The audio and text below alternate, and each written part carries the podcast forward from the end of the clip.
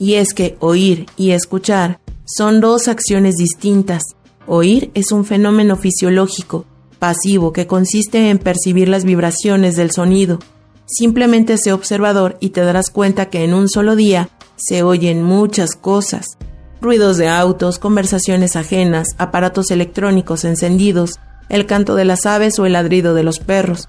Estamos acostumbrados a oír, pero a escuchar poco.